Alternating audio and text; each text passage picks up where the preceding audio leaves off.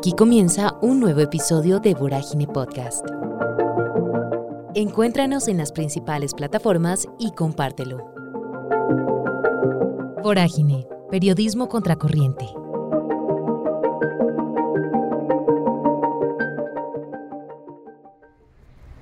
En noviembre del año 2021, un niño de apenas 4 años de edad se hizo famoso por el siguiente diálogo con su tío. Hey, Janfrey, ¿vos por qué venís caminando así todo bonito, hombre? ¿Por qué sí? Hombre, ¿Usted camina como qué? como hombre. Como un hombre. Ah. ¿Y los hombres cómo caminan? Así como yo camino. ¿Cómo? Así. ¿Así? Sí. ¿Así como usted camina? Ah, así como camina. Este momento se viralizó en TikTok y miles de personas comenzaron a seguir la cuenta de su tío, pero solo con el objetivo de ver al niño en su cotidianidad.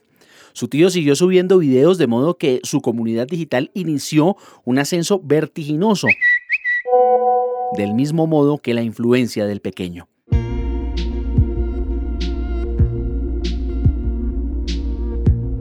El niño comenzó a salir en videos de evidente free press para comercializadoras de juguetes.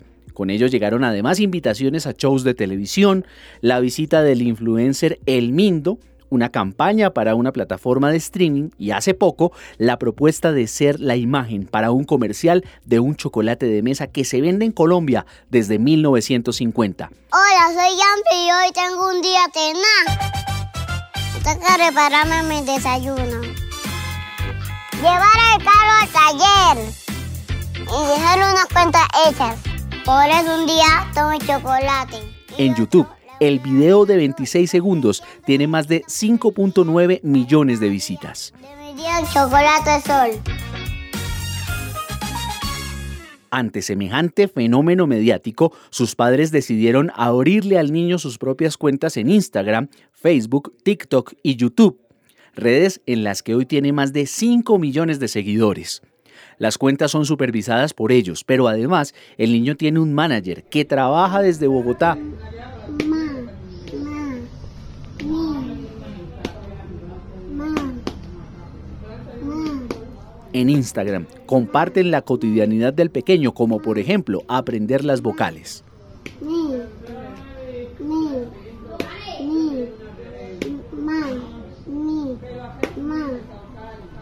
Ma, ma.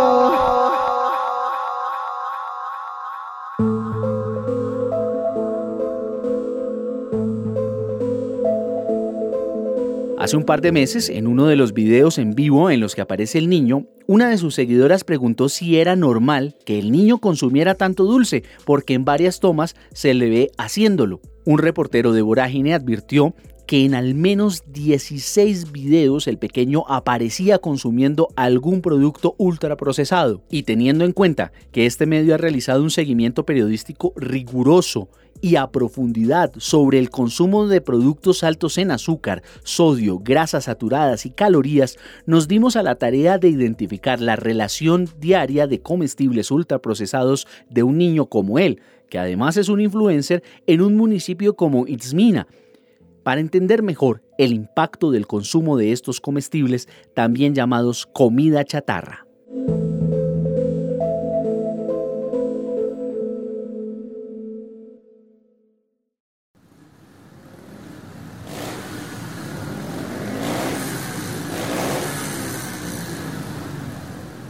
Vorágine realizó primero una visita a Itzmina para saber cómo se está alimentando el niño, pero además para saber cómo se están alimentando la mayoría de personas que viven en ese lugar. Pues Janfrey comiendo fruna diciendo los colores.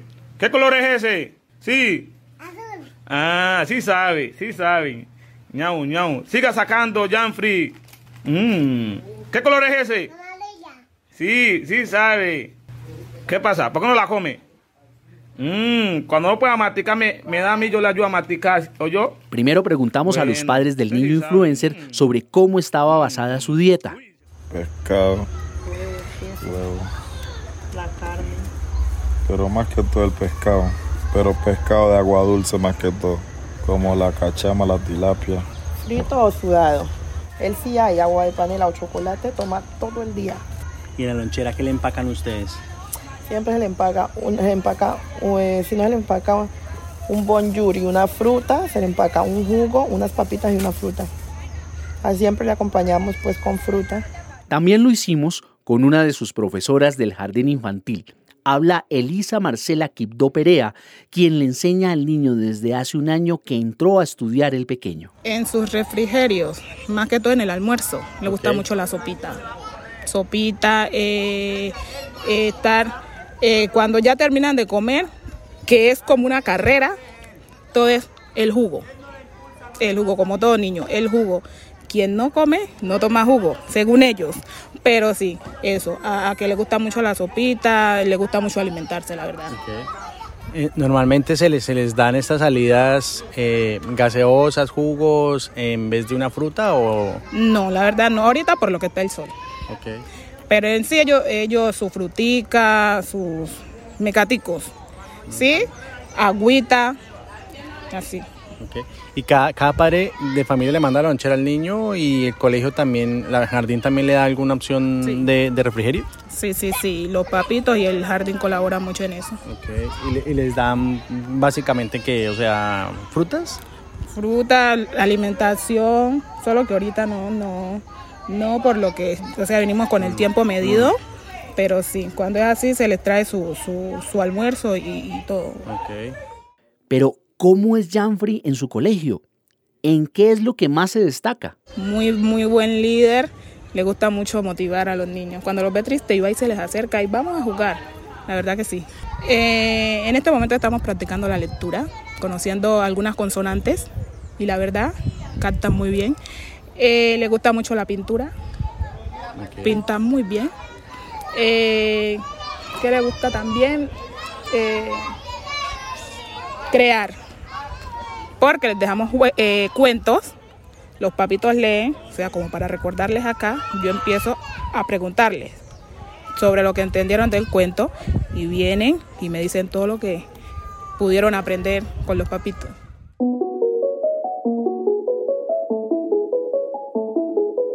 Y basados en estos testimonios, buscamos a dos nutricionistas para preguntarles sobre las implicaciones que puede tener para niños menores de 5 años una dieta que esté basada en bebidas azucaradas y otros productos ultraprocesados, como las papas de paquete.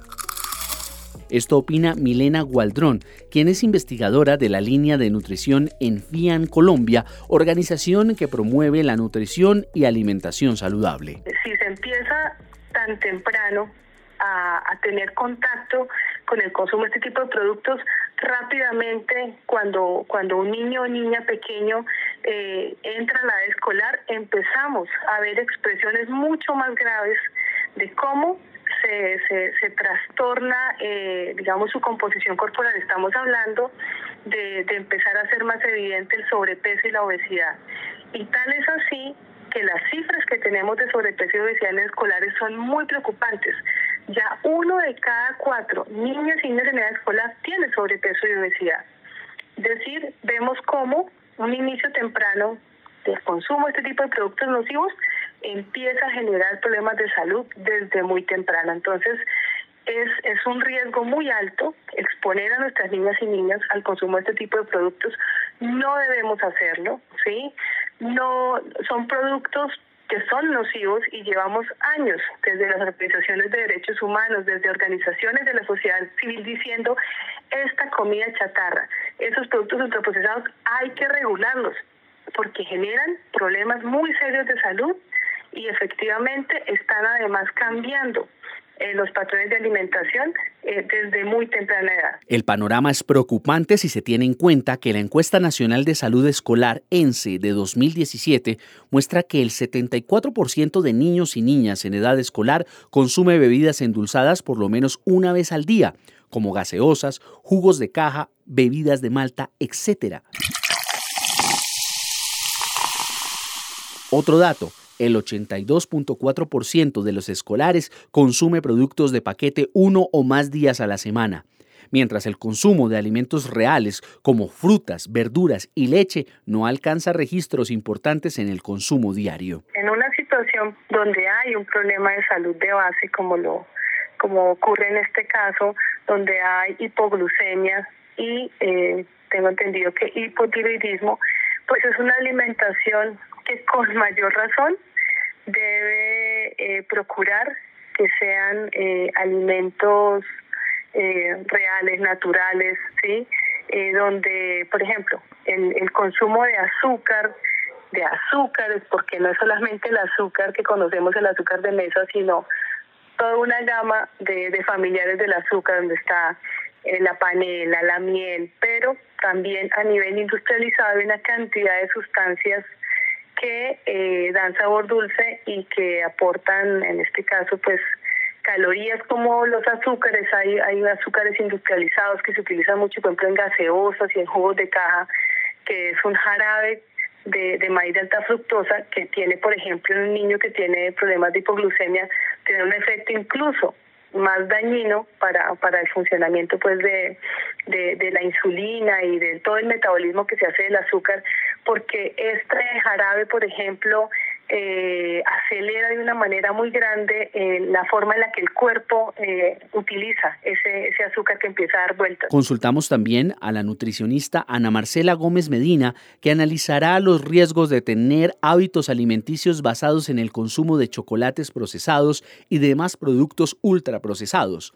Esto fue lo que nos dijo. Pues los chocolates azucarados, los chocolates procesados son chocolates azucarados eh, esto los convierte en ultraprocesados.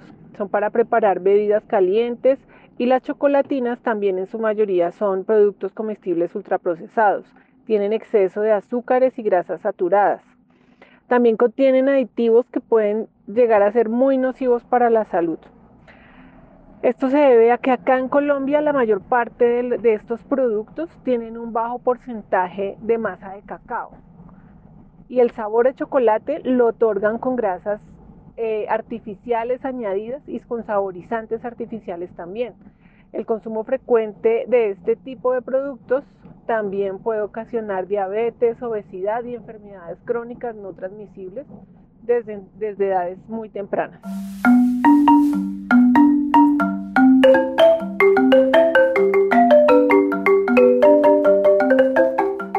En Itzmina también realizamos una reportería sobre el consumo de bebidas azucaradas y de comestibles ultraprocesados. Y esto fue lo que encontramos. El Chocó es una región que cuenta con 154.778 viviendas, de las cuales el 28.5% tienen garantizado el servicio de acueducto el 20.4% el de alcantarillado y solo un 2.4% cuentan con gas natural. En Itzmina, municipio donde residen el niño y su familia, el 83.96% de los 28.087 habitantes de la zona rural y urbana tienen algunas necesidades básicas insatisfechas, según datos recogidos en el Censo Nacional de Población y Vivienda del DANE de 2018. ¿De qué se enferman los ciudadanos en Itzmina? Cifras entregadas por la Secretaría de Salud de ese municipio indican que la diabetes y la hipertensión son las dos enfermedades que más muertes causan en este poblado chocuano. Habla Giovanni Arias, secretario de Salud, Educación y Cultura de Ismina. Un porcentaje significativo, casi el 60% de, la población tiene propensión o, o, está relacionado con hipertensión o con diabetes. 68% de la población es un porcentaje significativo y eh, que tiene una alta incidencia en el sistema de salud porque la principal causa de, muerte en el municipio siguen siendo las enfermedades coronarias y la principal consulta médica que sigue habiendo en el municipio es precisamente al internista derivado de la necesidad de ser atendido o por problemas de hipertensión o por problemas renales o renales derivados también de problemas eh, de diabetes. nosotros sacamos tres pacientes al día y uno va por un accidente de tránsito o cualquier otra, eh, un accidente laboral o cualquier cosa eh, y los otros dos van. El uno por un problema de hipertensión y por ahí sale una materna, cualquier cosa que hace remitir a segundo nivel. De los cuatro pacientes que sacamos del hospital, dos van por un problema de medicina interna relacionado con diabetes o con hipertensión. La razón, explica, es una dieta alimentaria que tradicionalmente ha estado basada en muchos carbohidratos, gaseosas y pocas frutas y verduras.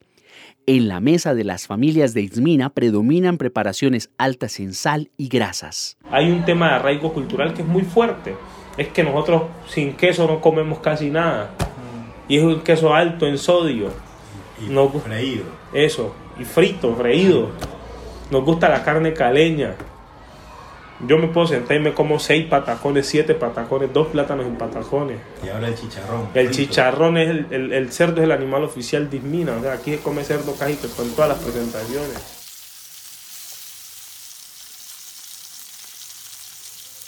El problema está asociado a los patrones de alimentación. ¿Y con el PAE están trabajando ustedes en torno a eso? Claro, nosotros tenemos de hecho un equipo, una nutricionista que es bastante juiciosa. Eh, se llevan a cabo talleres de sensibilización sobre alimentación saludable.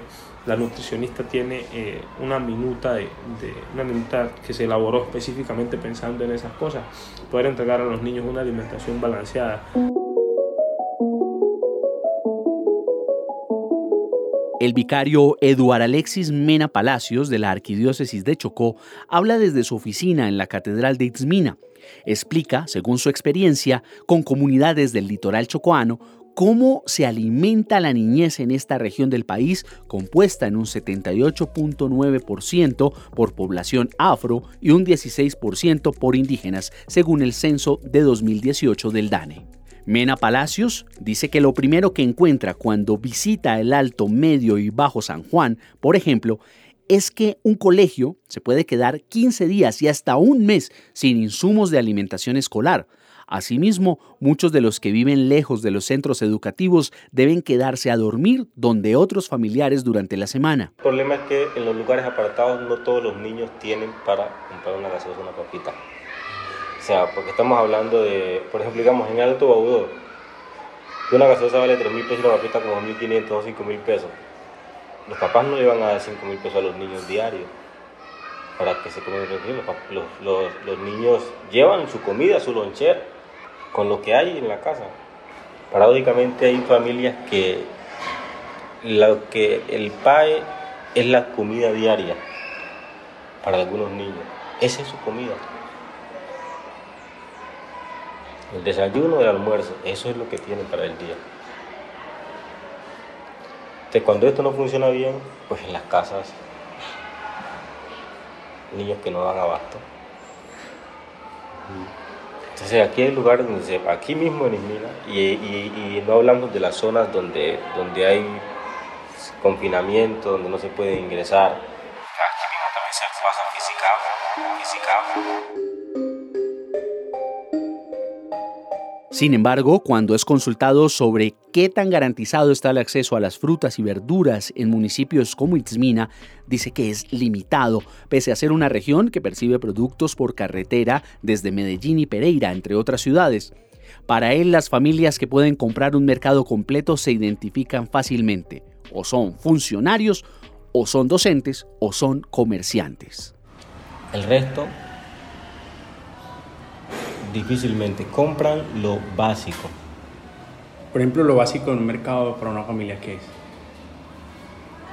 Arroz, queso, frijol, lenteja, aceite, huevo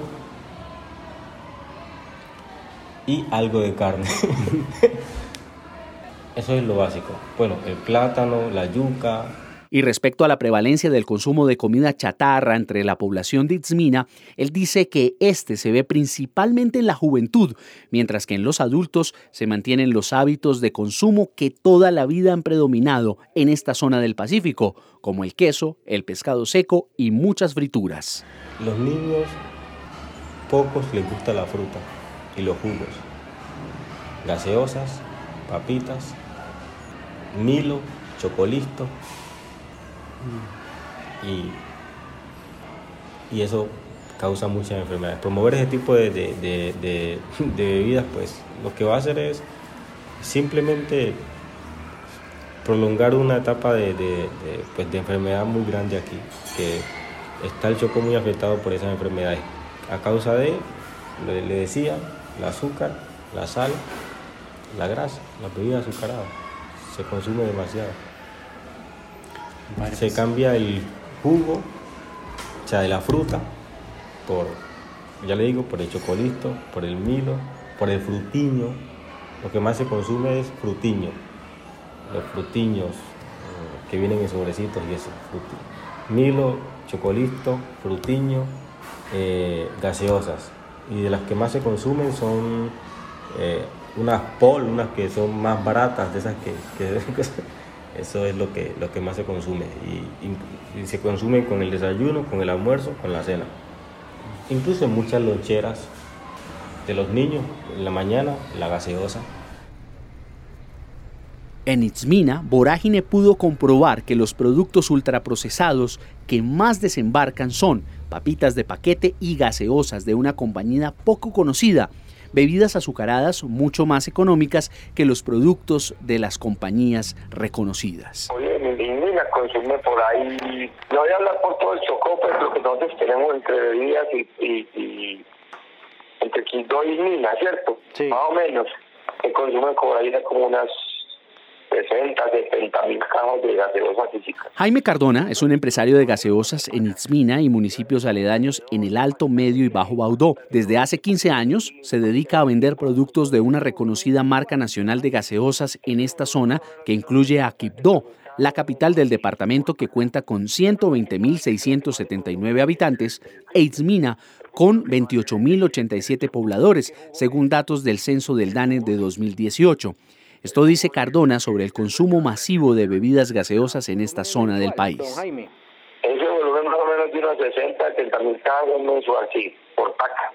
Pero la que más, la que más se consume ahí es el, el jugo. El jugo es lo que más se vende aquí en, el Chocó. ¿Y qué jugo es? El jugo HIT. El jugo y es el que es el dueño de más de la mitad del mercado. Cardona dice que semanalmente llegan tres camiones desde Dos Quebradas, Risaralda a Itzmina todos repletos de gaseosas, jugos en caja y agua embotellada. Cada uno transporta como mínimo de 12 a 14 toneladas de mercancías, algo que representa ventas mensuales de 400 millones de pesos.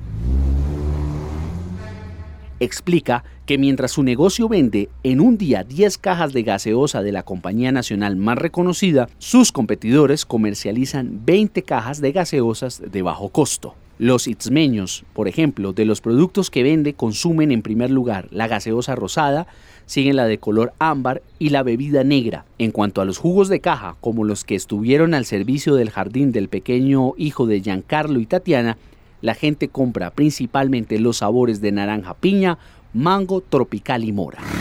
¿Y los hombres cómo caminan? ¿Cómo?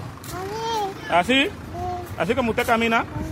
Ah, el niño más famoso de Izmina por estos días camina de la mano de su mamá y su papá por una calle destapada, contigua a la cancha sintética en la que metió goles. Su pequeño hombro lleva a casa la gigante botella de la gaseosa rosada, una bebida dulce y ultraprocesada que se comercializa en tiendas y mercados de Izmina como si fuera un alimento básico de la canasta familiar. El agua potable en bolsas o envases en un municipio rodeado por el río San Juan no es un artículo de primer consumo para calmar la sed. Siempre pierde la batalla con los líquidos artificiales de colores rosa, negro, verde y otras tonalidades cargadas de azúcar. Este episodio fue posible gracias al apoyo de Vital Strategies, investigación y guion de Andrés Carmona, narración y diseño sonoro de Carlos Sanabria Dirección de Ricardo Mendivil para Vorágine Podcast. Más investigaciones y reportajes en vorágine.co y en nuestras redes sociales. Gracias por escuchar. Vorágine, periodismo contracorriente.